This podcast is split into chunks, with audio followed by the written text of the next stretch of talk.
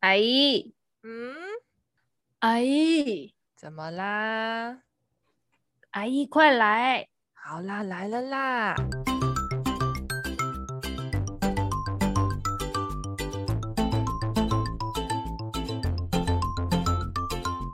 嗨，大家好，我是旅居在粉红国的微资深业务美美阿姨，我是旅居在农工大县的微资深业务助理玛丽阿姨。欢迎收听《阿姨来了》，嗨，第五季第二集来喽，嗨，很快耶，我们好速度哦，速度了，速度。好，今天我们也是要来回顾一下那个前一阵子没没做的事情，就是有一个人又发疯了这样子。最近就开始各种运动赛事，哎，大大家有发现吗？嗯、就是各种运动赛事，从那个四大运啊、亚锦赛啊，然后到。就是前一阵子，就是九月底十月初的，然后到现在不是台湾在全全运会全运会对全运会。哦，然后现在杭州还有那个啊那个呃亚帕亚帕运，对、嗯、他们也还在进行，所以最近真的超级超级多的运动赛事，我觉得好开心哦。反正我们今天就是想要来跟大家聊一下前一阵子也没有发疯，其实我想很久，因为。看亚运本来就是我，就是大概在上半年一个很想做的事情。就是我今年不是告诉大家说，我今年的目标就是有冲动我就要去做。所以我今年我就看到，就他们在选那个亚运资格的时候，我就想说，我不管田泽廉要跑，我就要去看这样。我那时候就跟玛丽说，我一定要去看亚运。然后我就那时候就一直讲讲讲讲讲，结果呢？其实到了下半年，那个时候是不是六月多啊？那个时候因为我还在关注，因为也还不知道怎么买亚运哦，好像六月底七月初那边。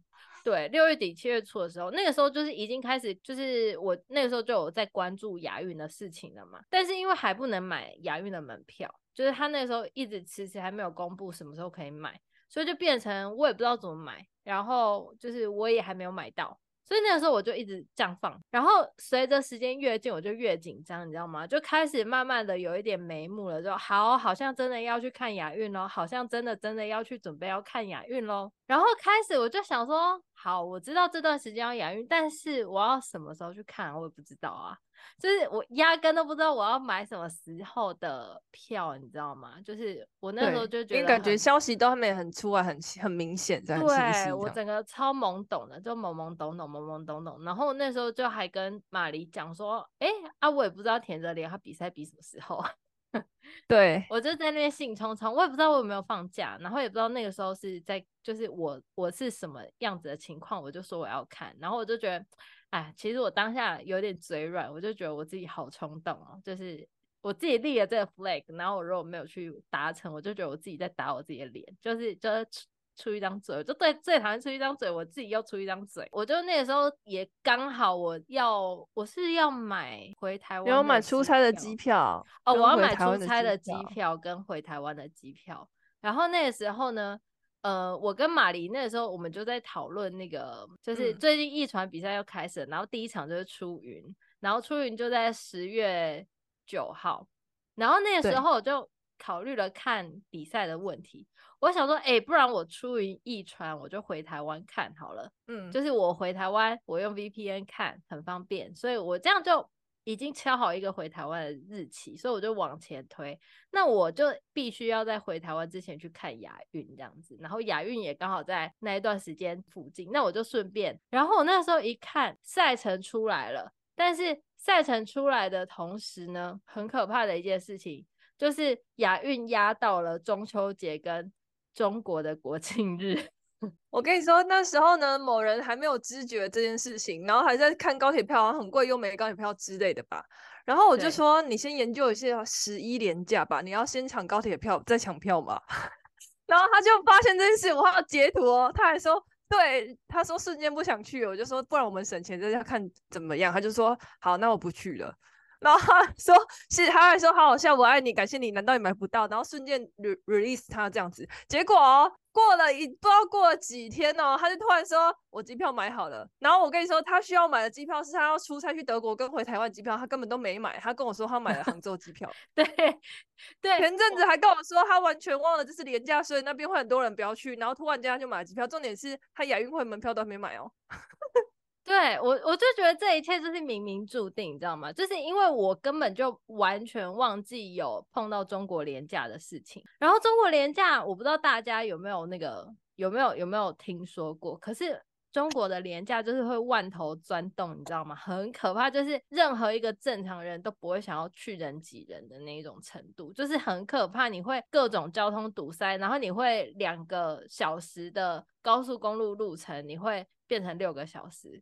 十个小时都有可能，就是很可怕，很可怕，很可怕。我那个时候就是原本我就想说，哇，为什么这段时间机票这么贵？因为我常常刷机票嘛，我就这样一直看，就想要，哎、不过就是中国内地飞，就是内地飞内地，你知道吗？就是就是可能我从深圳飞那个杭州，或者是从广州飞杭州。怎么会这么贵啊？我真的想想都想不透，想要怎么会机票这么贵？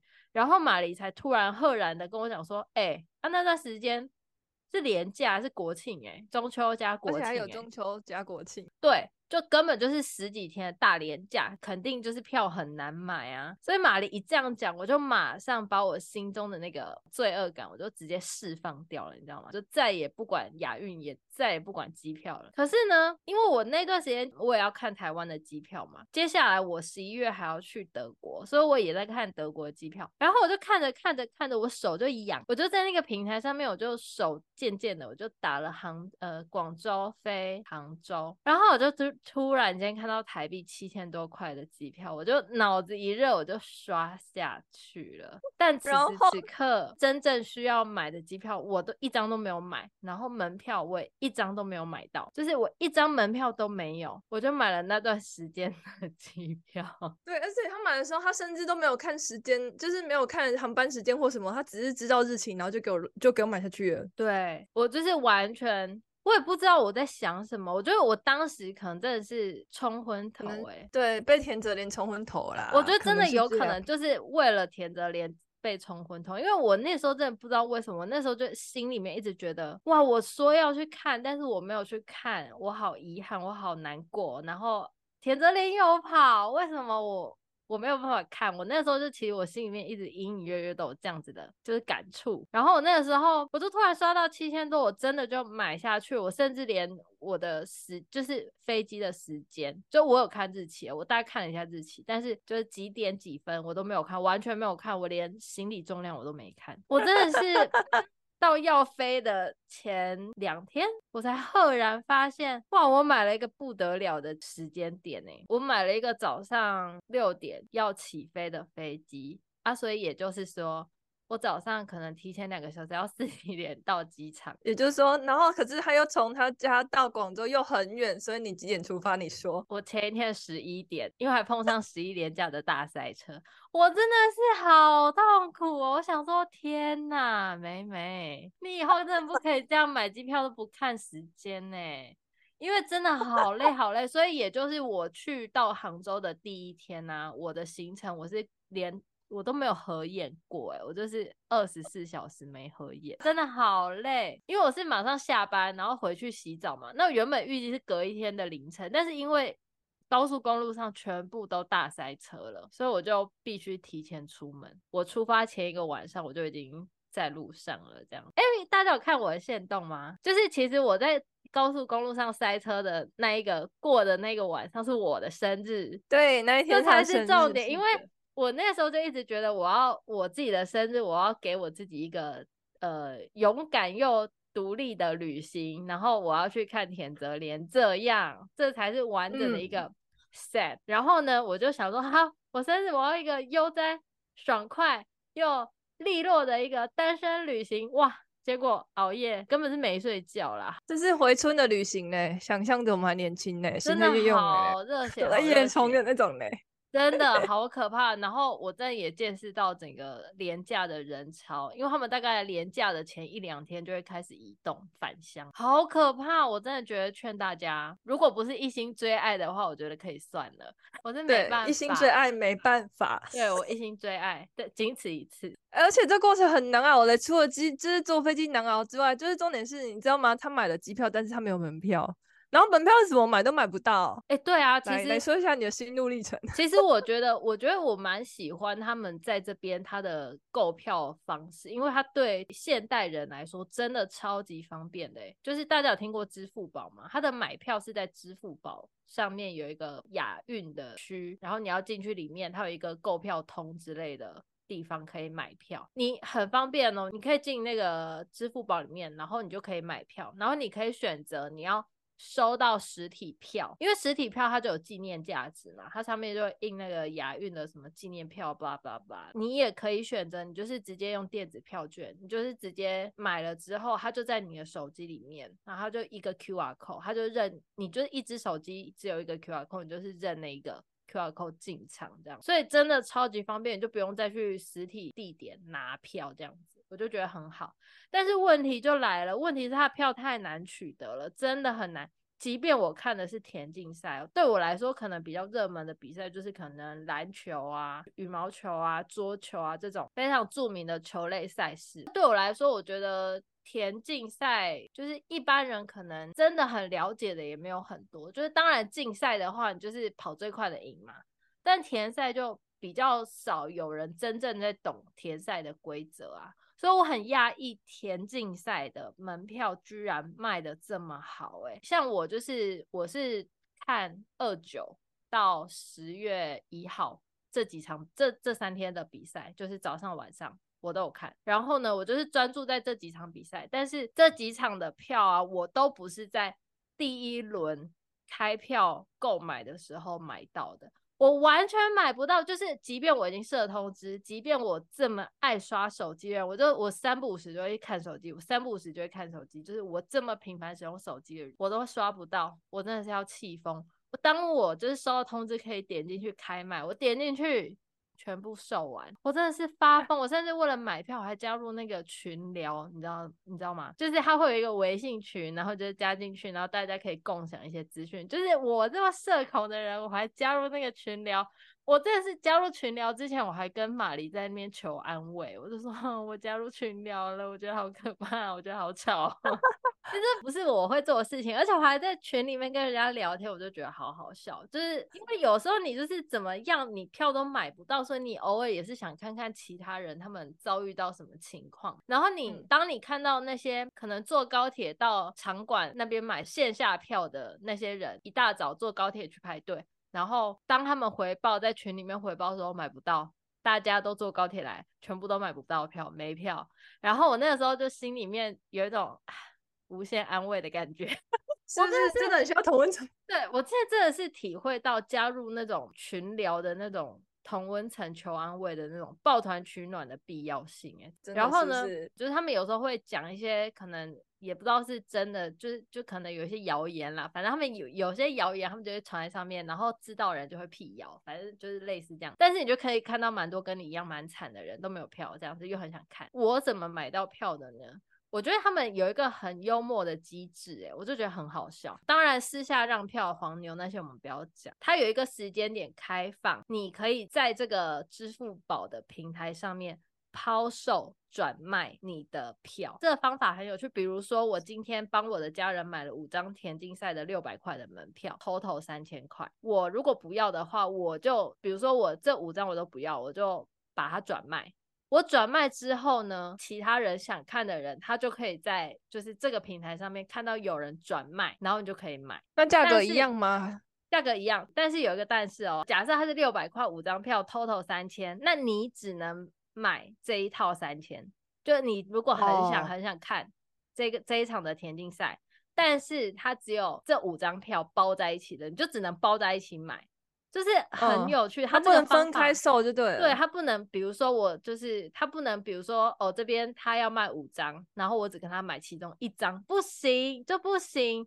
而且你买过了，你的手机里面有一张票了。除非你把那张票送别人，嗯，不然的话你不能再买同一场另外一个位置。哇，他就是这很很防，他就是对我就觉得他想的想的非常的严谨，然后也是真的确实在防黄黄牛。因为我那个时候抢到田泽廉那场，哇，我我田泽廉那一场比赛，我真的是用尽千辛万苦我才抢到票，哎，那一场是我最后抢到的票，抢到那一张票之后我就彻底收手。这个机制真的很贱，我那时候就是我就一直不断在平台上面刷那个让票嘛，然后那时候刷刷刷刷，好不容易就刷到十呃九月三十号晚上的那一场，然后他是。两百块，两百块就是最上层、最便宜、最高的那个位。天呐，果然是决赛。反正有的看，我我看得到田泽廉就好了，好，我就买下去了。殊不知，我就是后面对我买下去，我就两百块买下去了。结果我就是后面啊，我就是还是继续看嘛，就因为我已经有田泽廉的票啦，所以我就很放心。然后我就想说啊，给个人看一下还有哪些，还有还有哪些比赛有让票这样。然后我就回去看，我就看到有一张六百块一张，就一个位置。然后田泽廉那一场，我想说，我那时候就是为什么我知道你不能重复买，就是因为我尝试了再买一次六百块票，我我觉得我不在乎我那边有票了，我不在乎，嗯，可是我就不能买啊，就即便我不要那两百块，我宁愿那两百块做空气，就是让空气做，他不给我买，欸，好好好哇，好狠，对。可是我觉得有点因祸得福。其实我看完最喜欢的位置就是最便宜的那个位置。对，你看了三天，然后坐不同区域的位置，对不对？价格都不一样，不同区域楼层不同。没错，没错。好，其实我不知道大家有没有去看那个亚运会的那个场馆的影片，它其实就分成，就他们场馆真的很大，然后因为他们那一区就叫亚运区，他们那边就盖好多好多，就是蛮集中的一些那个运动馆。体育馆、体育场这样子，然后我们田径比赛的那个场，嗯、它其实有就是主场馆，它就是开幕的时候的那个场馆，就是有那个圣火，对，那个场馆这样子，然后开幕仪式也在那边举办的这样子，然后大家就叫它大莲花。然后近一点的地，就是不远处还有一个小莲花，那好像篮球馆吧，还是什么的，不知道。反正我只有去大莲花。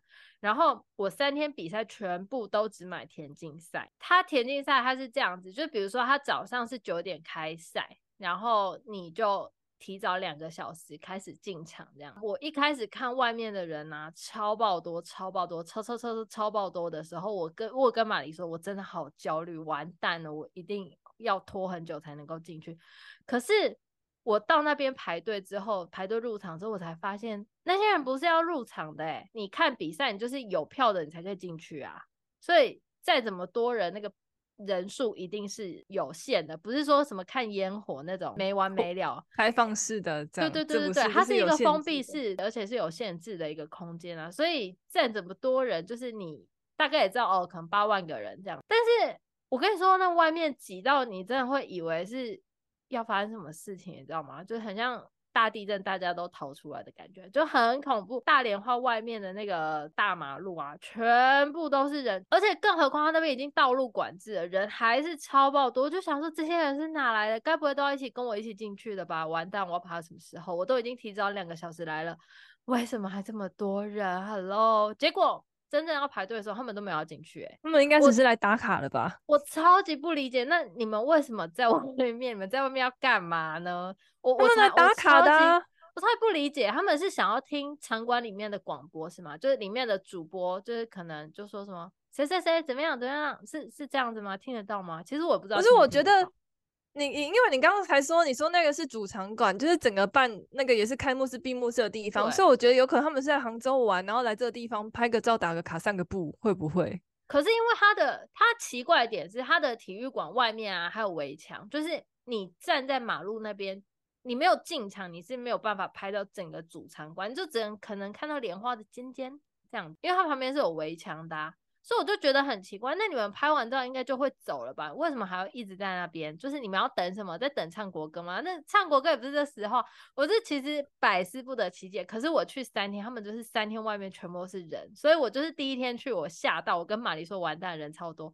可是后来发现他们都不是要进去的人，我进去啊，出乎意料，超快耶、就是有一种让你觉得你回台湾在快速通关的感觉，就是没有什么等待的焦虑跟不舒服。就是有时候你等，比如说像我们看演唱会等入场要很热嘛，然后什么的，你要等很久啊，站啊。站到站到累到不行还蹲下，没有这种机会，你就是一直就哦入场好往前走，然后就刷那个条码就进场安检这样，其实就超级快超级快的。然后我第一天去的时候啊，那一天刚好是比女生的，哎是链球跟铅球的决赛吧，女生的。然后我那个时候去的时候刚好看到。就是他们在试丢，就是他们在试场地，因为他们就是马上七点就要开赛要比。哎、欸，我那时候看到啊，我觉得有点心酸呢、欸。就是我我就觉得他们好孤单哦，我就是当下有一种很想哭的感觉。这个场馆那么大，然后他们自己在那个角落默默丢，然后又没有人关注他们，你知道吗？因为他们要试丢好几次。然后我那时候，因为我第一次看现场的田赛，嗯、我们平常也很少机会看田径赛啊，然后。就连我们平常在那个学校一小时候在运动会比赛那些田赛的时候，也都只知道成绩，就是你都不知道他们前面发生什么事情，但是他们回来跟说，哎、欸，第二名这样子，第三名冠军这样子，就是你都不会不知道他们前面发生什么事情，可是他们那个过程真的好冗长。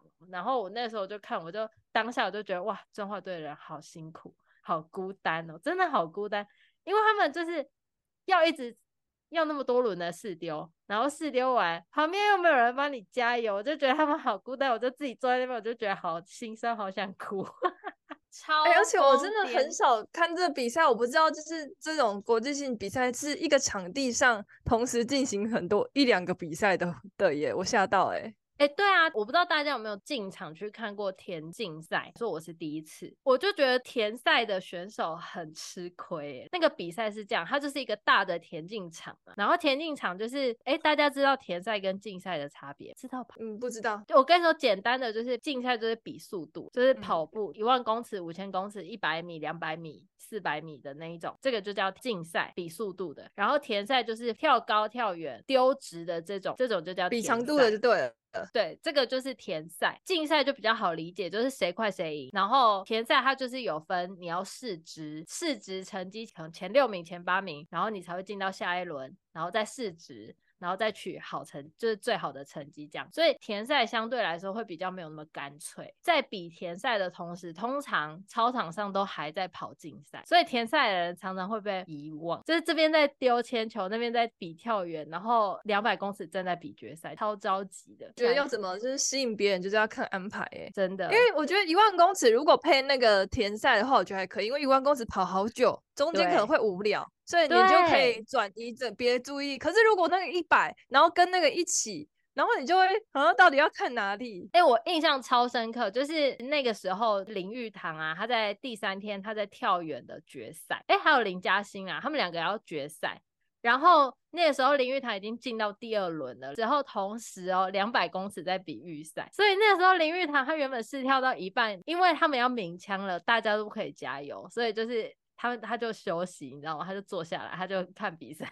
对啊，很尴尬，我就觉得这样子安排好尴尬。虽然是节省场地跟时间，可是我就觉得好尴好尴尬哦。没错没错，他就是你，就是所有的关注你都要让给就是比竞赛的人，因为他要鸣枪，他不能不听到，就是你不可以有任何的声音去影响到就是选手听鸣枪的声音。因为他嘣一声，其实你要说他很大声，嗯，可是其实我觉得他们可能会干扰。在看比赛的时候啊，全场就是主播啊，就一直在讲说安静，就是我们要鸣枪这样子，肃静都没有人听哎，就是大家都啊叫，就是很吵。我就觉得可能大家都没有那个 sense，因为可能大家也都不是专业看比赛，他们就只是想要来凑热闹，想要过国庆的。然后就整个场闹哄哄的，好可怕。然后到第三天要鸣枪的时候，那个大荧幕啊。直接出现，全场安静，直接叫大家闭嘴，我就觉得好幽默，因为真的太吵了。然后加上前几天就很多选手偷跑，你知道吗？就是因为抢跑是会违例的，违例就会失去比赛资格，就很严重啊。所以就是你不可以干扰选手，然后让他们有违例的可能嘛。当他们要开跑要鸣枪的时候，就是全场会先停止动作。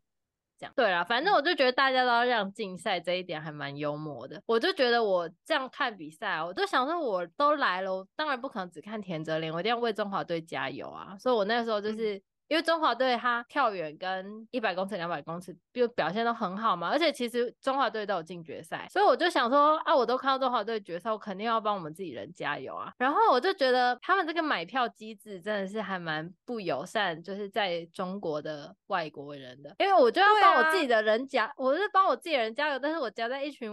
就是就是，我就夹在一群就是大陆人里面，我就觉得哇，我这加油加的真的我我真太累了。可是我我也不管啦，就是其实我跟马丽说，我就是还是疯狂加油。就比如说林玉堂啊、林嘉欣啊、杨俊翰他们出来，我真的都不管，我真是。发疯似的大喊，就是即便我已经在很远的地方，我还是觉得他一定会听到，这样子感受到我的心，感受他们是有人支持的，然后我就喊得超爆大声的，虽然就是旁边人都觉得我超怪，但是我就想说 I don't care。他们不是说一家人吗？有什么好怪的？哎、欸，可是我觉得我还蛮一起加油。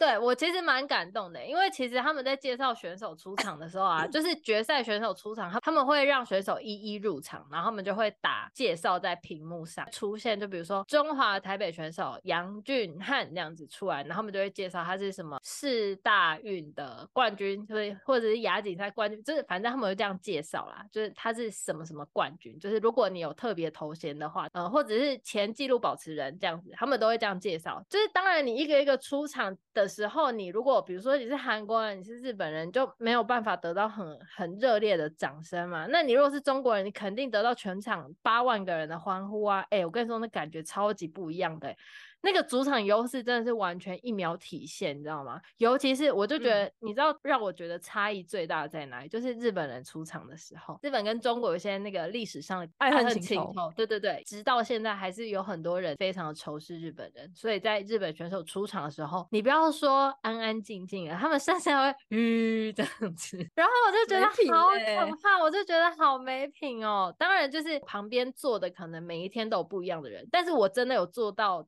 就是旁边那种靠日本出场会淤他的人，我就觉得好恐怖，真的好恐怖。所以我自己在帮中华队加油的时候，我就想说，好怕被打。就是因为毕竟有很多时候是大家都在同一个赛场上嘛，那我们很明确就是我要帮中华队加油啊，然后你加油的人跟我加油的人就是不一样，在这当下我就觉得很尴尬。但是有很多时候就是。比如说介绍选手出场的时候啊，哎，我觉得中华队还是会受到欢呼的耶。当然就是没有像中国队这么热烈，但是还是有很多人会帮中华队欢呼。不知道是。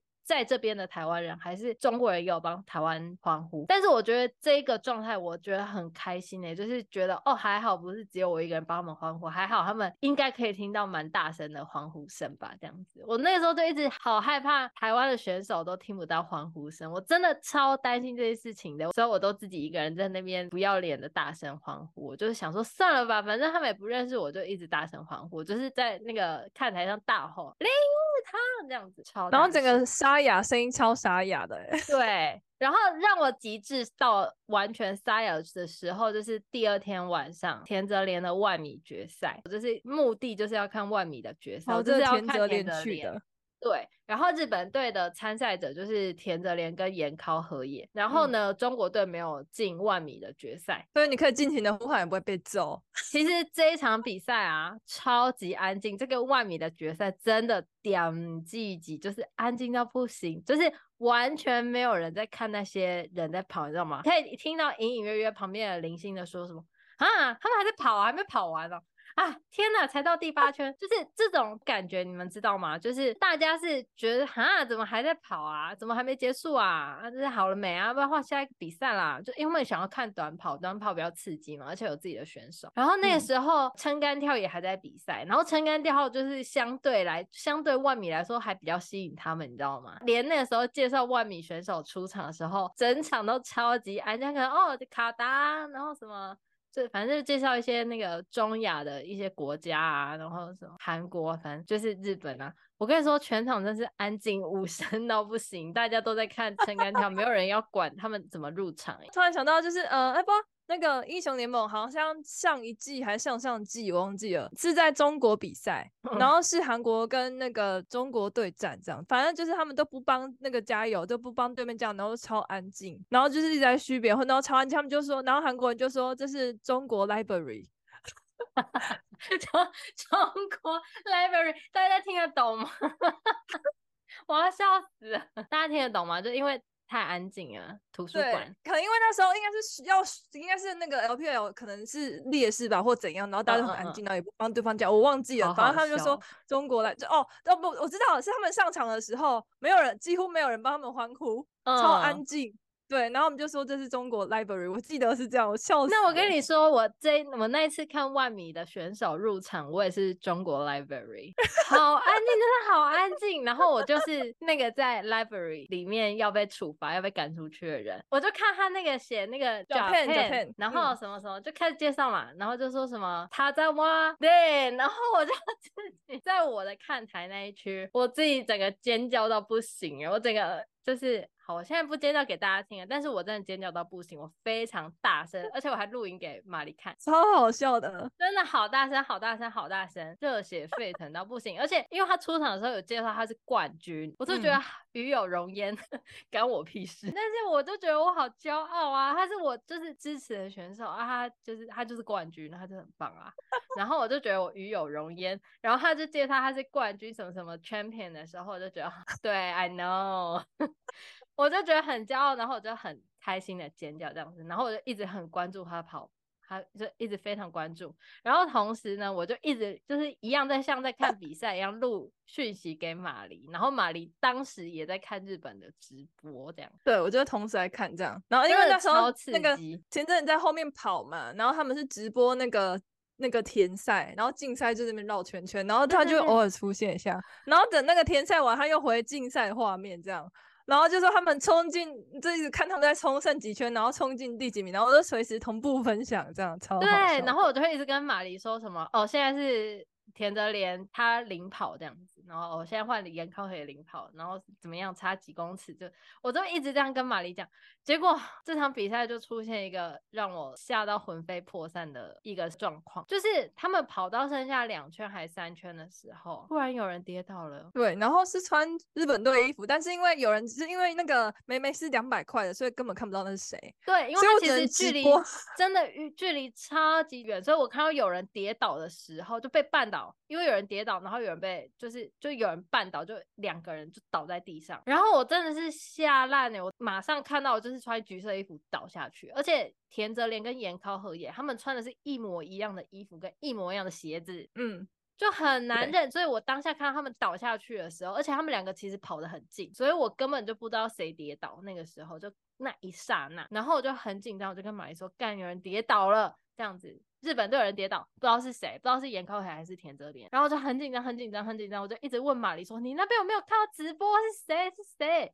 这样子。然后因为我觉得这个比赛很怪，就是有人跌倒，就是你也不，你有你也没有办法从主播那边听到任何及时的状况。就是正常我们在看比赛转播的时候，他们会说：“哦，有人跌倒了，是谁谁谁跌倒？”这样，所以你会马上知道是谁。但是我跟你们说，你们在现场看比赛，你都不知道是谁跌倒，哎，你就只能自己认，因为他在场上讲，就那些司仪啊，他们不会告诉你是谁跌倒。对，而且因为同时还进行了两三个比赛，所以他没有办法，就是像转播一样转播其中一个东西。没错，然后我就觉得很可怕，我那时候就是差不多已经心急如焚，就是心脏快要爆裂。但是我觉得还好，田泽廉他的跑姿我们很熟。就是我们看过好几场、好几场田泽廉的比赛，就是他跑步的样子我们认得，所以我那时候看好像还在跑的人是 田泽廉，我就一直问玛丽说：“我看那个跑的人应该还是田泽廉，你赶快看一下跌倒人是谁这样子。”然后好，然后我就转播给他，对，马丽就跟我讲说不是田泽廉，是岩尻和也，我说啊，谢天谢地。但是最后的比赛就是。呃，可能状态也没有到很好，然后再加上可能有打乱一些节奏，反正田泽莲就是第四名，没有拿到牌，但是也是。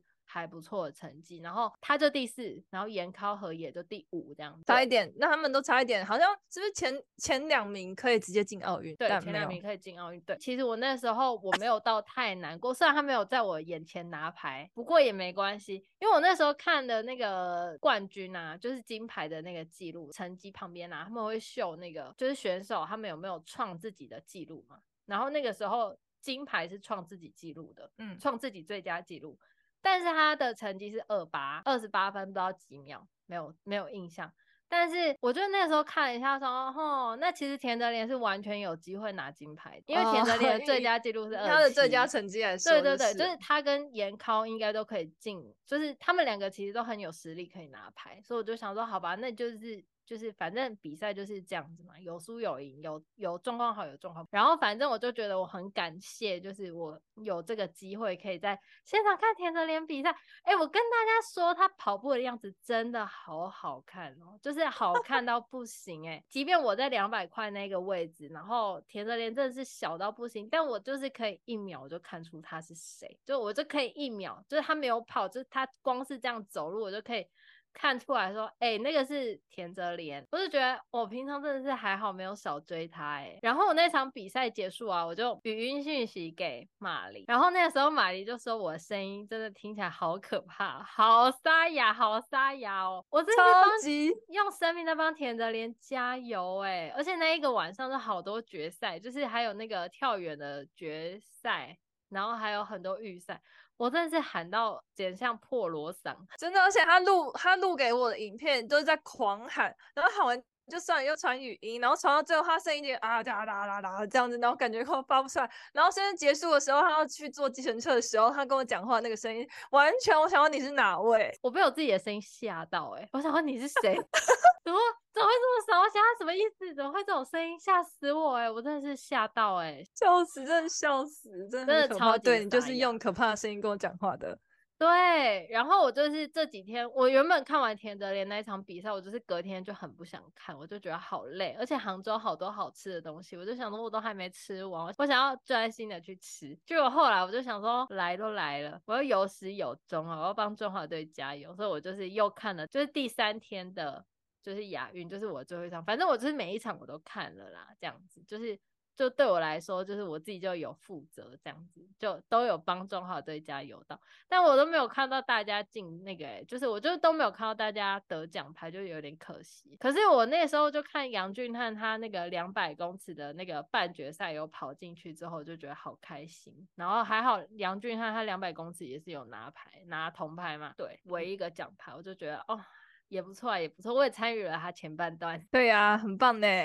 对。而且我就觉得，我就觉得其实扬杭州亚运会真的很壮观的。我今天才听到他们就说，他们开幕典礼的时候有那个烟火秀，就它是 AI 烟火。我是听那个娱乐百分百说的，他们说就是他那个动是动画烟火，就是其实大家就是你在荧幕上看转播的时候，你就可以看那个隔岸的那个，就是隔着钱塘江，然后对面的大莲花在放烟火。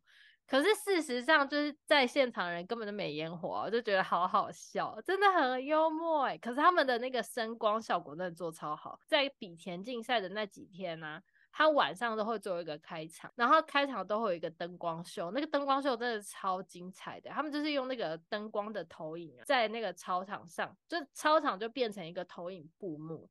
然后他那个灯光就打在那个操场上，他就模拟了所有田赛竞赛的画面，哎，就可以看到有人在上面奔跑、追逐、射标枪、丢铅球，很厉害，很有趣，哎，怪不得杭杭州的是科技之城。真的是科技之城，我就觉得天呐，真的好厉害。然后再加上我觉得他们有意无意的想要，就是想要有点像是宣传科技的进步嘛，对啊，像他们展示自己的那个，对他们很有趣。他们呃，比如说像丢呃田赛啊，田赛不是会丢铅球、丢链球，选手把。链球丢出去之后，它可能丢个可能七十米吧，然后他们在七十米外的那个工作人员量完距离之后啊，他们会把那个链球拿起来，然后放到一个机器人身上，哎，他们是由机器人，像我看比赛的时候，那个链球它是一只机器狗，就有一只小狗狗，然后它是机器人，嗯、然后它就会这样四只脚这样走走走走走走到七十米那边，然后把把链球载着之后再走回就是。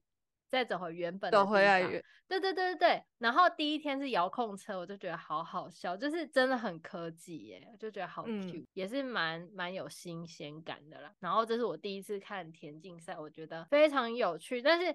就是因为田赛、竞赛确实它就是会一起比赛，所以大家可能就是要有耐心一点，这样子有个心理准备。因为它毕竟田赛，它前面的试值啊、试跳啊，前面的过程是很冗长，它不会跳一次就知道结果，而且他们也会一直轮流，然后换排序这样子。所以我就觉得对我来说算是一个蛮新鲜的体验，我真的是没有看过。这没有这样子看过比赛，因为大家常去看比赛就是棒球赛嘛，篮球赛，嗯，这个真的是我第一次、欸，就不知道怎么加油，这真的好难加油，因为你也不像棒球，就是你可能参加那个应援团，玛丽有去看那个去日本看那个棒球赛，就是中华队的 棒球队，嗯、他有去看中华队，然后那个那种感觉就是跟这种感觉不太一样。就是棒球有应援嘛，有口号你可以练，然后这个就不行，就不知道怎么练啊。我是要怎么加油，就有点无助又有点有趣这样子。他们很好笑，就我就觉得就是其实大家都还蛮热情。你去看田径赛啊，他每一个人都会有一个加油包，就是你可以凭你的那个门票去领，一人可以领一个，就一张票可以领一袋小礼物，然后小礼物里面可能有一些。呃，宣传册啊，然后有一些就是卡片啊，什么有的没有的，然后还有加油加油棒。所以那个时候我入场的时候，我附近的邻居啊，他们就有一些妈妈们就超热情，就说：“哎哎哎，你可以去领那个加油棒哦，这样子。”然后那加油棒上面就写“中国加油，加油杭州”，我就说：“呃，谢谢，我不需要。”尴尬了，尴尬。哦，对啊，我就想说，哎呦，我就觉得还蛮庆幸我有去这一趟亚运，我真的好开心哦，而且杭州真的好好吃哦，怎么这么好吃嘞？我觉得江南系的都还蛮好吃的。对，哎，可是我跟你说，其实他们本地人啊，就是因为其实杭州好像也蛮多外地人去的，可是他们好像都觉得就是江南系的菜色很无聊，哎，可是我就觉得江南的菜系好适合台湾人，因为它就是有点偏甜。然后、就是，然后又比较清淡，对，然后不会很鲜，然后对，然后外地人就很喜欢那些都好爱重口味。我在宁波那些外地人都超爱重口味，很崩溃。我在食堂都快要崩溃了，你知道吗？对啊，我就觉得，哎、欸，我觉得江南菜系真的台湾人可以去，就是杭州啊、台州啊、宁波啊、上海、浙江菜系，浙江，对对对对对，江浙一带。对，真的，我跟你说，真的，你们会觉得好棒，就不要听他们说那边是那个什么美食沙漠，不会不会，我觉得台湾人去很适合，因为它就 是汤鲜味美，小笼包，对，而且你吃生煎包就很嗨，我告诉你，光吃生煎包真的真的好好吃，我真的是每天都吃生煎啊，然后小笼包啊，然后那些那个糕团呐，哦，各种糯米制品，我真的是爱死，就跟我们的就是吃喜欢吃的东西都很像。然后有一些不一样，这样子，对，对，对，对，对，对，所以我还蛮推荐大家可以去苏州、杭州那边玩，而且杭州真的好漂亮，我就觉得这次真的还好去，就觉得自己一个人玩杭州也蛮惬意，真的，我觉得，而且杭州很舒服，欸，哎，它真的很舒服，而且这是这是你第一次自己去玩这么多天吗？对，哎，没有，应该是 说我第一次自己出门玩，对自己出门玩这么多天哦。对对对对对对对，我觉得很新鲜，因为我真的好害怕哦，就是不喜欢跟，就我有点不喜欢讲话，就跟陌生人讲话。可是如果自己一个人出去，感觉很多机会要跟陌生人讲话。结果他现在，他现在一开始在那边给我社恐，然后后来他就一直在跟别人讲话。对，我就觉得我也不知道为什么会这样子，我就觉得。呃，因为我那个时候就觉得我好像要打开我的心，就是我不可以让别人觉得这个人很感觉心情很不好，或者是很难靠近，或者这个人好凶的感觉。然后我就想说，好，那我要改变我自己啊。就是虽然我没有很喜欢跟陌生人讲话，我就开始一直在跟陌生人讲话，就一直搭讪那个司机的小哥，因为我就觉得他们都先释出善意啊，我就觉得他们确实都挺友善的，就是呃，看我是外地来的，他们就会跟我主动跟我介绍钱塘江啊。或者是看我是外地来的，自己一个人就会问我说：“哎，你那个帮我看着包包，要不要去上厕所啊什么的。”然后就我就觉得，其实大家就看你一个人，大家都对你还蛮友善的。所以我就那个时候就想说：“好好好，那那那我也勇敢。”我就一直在想说：“好，那我要跟那个小哥哥搭话这样子。”我就跟那个小哥哥说：“哎，那你哪里社交？”哎，对，我就一直去社交。然后看比赛，我还告诉旁边的就是。因为我觉得旁边都围很多，就是不认识的大妈大姐或者是叔叔，就是反正就是叔叔伯伯之类的。我就成，我就在那边告诉大家这个比赛规则。对，很多不懂，因为我就听他们，就是因为我就耳闻他们就在旁边在讨论嘛，说哎，他们是干嘛？这是这是比赛吗？哎，那为什么他那个啊比完了吗？哎，他这样丢有没有？这有分数吗？哎，这中国队有没有中国队？对，然后。我每次听他们这样讲，然后其实我就是想说，哎，怎么办？要要讲吗？要讲？我就其实我都一直在酝酿，然后我就后来我就想好加油，然后我就转过去我说没有没有没有，这一场没有中国队员，下一场才有什么，他们第二轮，然后就说哦这个他们现在在试试值，然后但是他就说哎那怎么试那么多次？我说哦这个是有算成绩的，什么什么，就是就开始跟他们讲比赛规则，然后就讲哎好像也没有太难嘛，还好 也是简单嘛，是不是？对，是不是？我就成为，我跟你说，我就觉得，嗯，好，还不错。我现在就是成为一个懂社交的人。对，以后以后跟马黎出去就不用马黎了，就全部都是靠美美去了。要讲对啊，反正社交了。反正我就觉得这一趟就是自己去旅行还蛮快乐的，就是对，很棒哎，感觉很快，很很有趣，真的很快乐。嗯，就是感谢雅韵，感谢马丽，感谢田泽莲。对，重要的是感谢田泽莲啦。对，哎、欸，没有他，没有现在的我、欸，才有这个机会。对啊，没有他，没有现在社牛的我、欸，哎，感谢田泽莲。对，好啦，就是简单跟大家分享一下我去看亚运的心得，然后。嗯更多的呢，我们就让现场的美眉来跟大家分享。好，嗯，那我们现在就交给美眉了，拜拜哦，拜拜。